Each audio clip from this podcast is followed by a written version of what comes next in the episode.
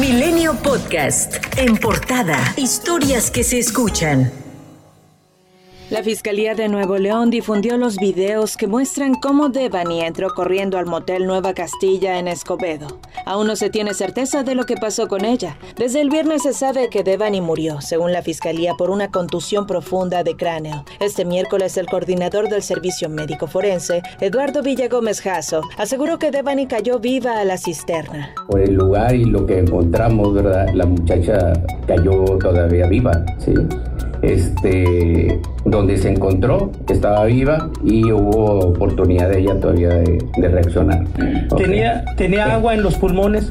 No, porque se paró y la, no sé la altura, si usted sepa eh, cuánto medía la cantidad de agua en la cisterna, eran 90 centímetros. Esto fue corregido por el fiscal general de justicia Gustavo Adolfo Guerrero Gutiérrez, quien dijo que era una de varias hipótesis. Devani desapareció el 9 de abril. Su cuerpo fue encontrado hasta el 22. Pasaron 13 días. Además, durante este tiempo, las autoridades ya habían revisado el motel. Por estas inconsistencias y fallas en la conferencia de prensa, el fiscal Gustavo Adolfo Guerrero anunció que dos de sus fiscales fueron removidos. Rodolfo Salinas, fiscal especializado en personas desaparecidas, y Javier Caballero García, fiscal especializado antisecuestros. Además, se iniciarán procedimientos administrativos de responsabilidad contra ellos y todos los que intervinieron en el proceso de búsqueda de Devani al inicio. Otro anuncio relevante es que la vocera del caso será la fiscal especializada en feminicidios Griselda Núñez, quien por lo menos hasta ahora no había aparecido públicamente para dar información del caso. Durante la conferencia, el señor Mario Escobar se mantuvo en lo dicho, que su hija no cayó sola. De mi parte,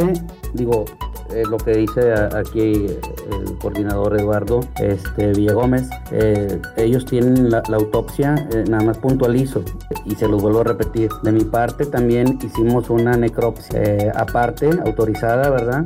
Ya veremos los resultados y las comparaciones, digo, porque pues estamos, este, nos estamos envolviendo mucho en ese tema y, y como, como comenta el fiscal Gustavo Guerrero, este, bueno, en su momento hay que, hay que analizarlas, digo, para que, queden, queden, un poco tranquilos, ¿verdad? Que como quiera este, tenemos una necropsia y se va este, a analizar y a comparar. Milenio tuvo acceso a otras imágenes. El 8 de abril, Devani y sus amigas estuvieron en una fiesta en el centro de San Nicolás. A las 11.30 de la noche del viernes 8 de abril, Devani y sus dos amigas, Saraí e Ivonne, fueron captadas comprando en una tienda de conveniencia una botella de vodka, así como un refresco de toronja, vasos desechables y hielo. Hay otro video al que tuvo acceso Milenio, uno de vigilancia afuera de la finca El Diamante, en Vía Numancia, a donde Devani llegó con sus amigas a la 1.20 de la mañana. Primero se ve la llegada del Didi Blanco, conducido por Juan David Cuellar, de donde bajan Devani y una de sus amigas. Atrás de ellas llega la tercera amiga con un grupo de jóvenes. El anfitrión de la fiesta les permitió entrar, a ellas tres y al grupo de jóvenes, aunque no estaban invitados. Unos 20 minutos después se ve a Devani salir corriendo y detrás de ella sale un joven quien intenta detenerla y dialogar, pero ella manotea, lo empuja y lo golpea. Según el testimonio de sus amigas, incluso lo mordió.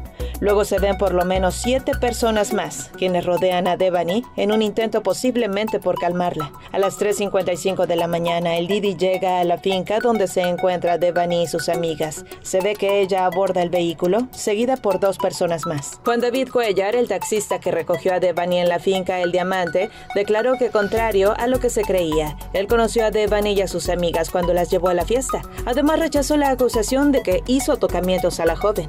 Senadores de diversos grupos parlamentarios anunciaron la presentación de una iniciativa en materia de delitos sexuales. Busca derogar el delito de estupro, es decir, las relaciones sexuales con una persona de entre 15 y 18 años para considerar esta acción como violación, ya que este ilícito actualmente se castiga con una pena menor.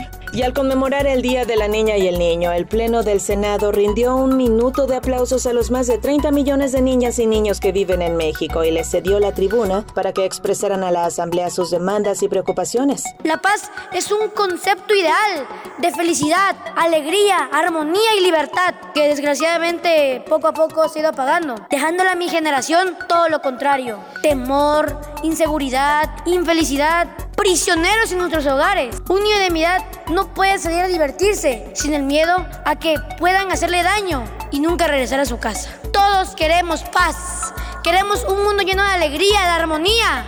Se aprobó a los 18 legisladores que formarán la comisión del Senado, dejando fuera al grupo parlamentario del PRD. En su lugar habrá representación del recién creado Grupo Plural. El coordinador del PRD en el Senado, Miguel Ángel Mancera, anunció que interpondrá un recurso ante el Tribunal Electoral para que restituya el derecho de integrar esta comisión. Vamos ahora a hacer los planteamientos correspondientes. Se da continuidad en un principio de progresividad, qué bueno, y si hay eh, retroceso, también lo señalaremos. Si llegara a ser necesario, pues habrá que ir a buscar otra resolución del tribunal. En la Comisión de Quejas y Denuncias del Instituto Nacional Electoral ordenó a Morena suspender la campaña de odio, violencia y persecución política en contra de los legisladores que votaron en contra de la reforma eléctrica, que el presidente del partido, Mario Delgado, elimine inmediatamente las publicaciones sobre el tema y suspender la página traidoresalapatria.mx. El Tribunal Electoral del Poder Judicial de la Federación aprobó declarar que el proceso de revocación de mandato del presidente Andrés Manuel López Obrador no tiene validez por porque no se logró que el 40% del electorado participara como lo exige la Constitución. Precisamente el presidente de la República convocó anoche a una cena en Palacio Nacional a los integrantes del Consejo de las Américas. Informó que en la cena se revisaron las oportunidades para la inversión extranjera y la integración económica del continente, pero con respeto a las soberanías. Compartió una fotografía en redes sociales acompañado con la titular del Consejo, Susan Segal. Esta cena se da en el marco de la decimocuarta conferencia anual de el Consejo que se celebrará el viernes en la capital del país. Y el presidente López Obrador informó que presentará un plan contra la inflación para evitar el desabasto de alimentos en el país. El miércoles de la semana próxima vamos a dar a conocer el plan antiinflacionario.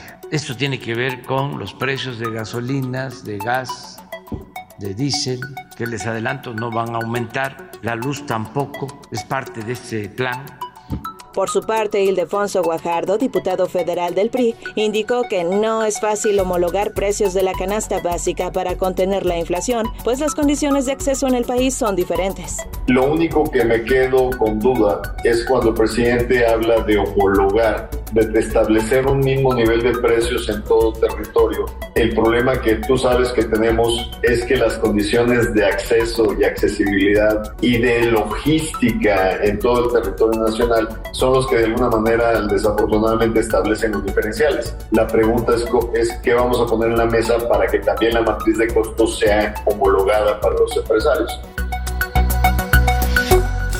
Milenio Podcast.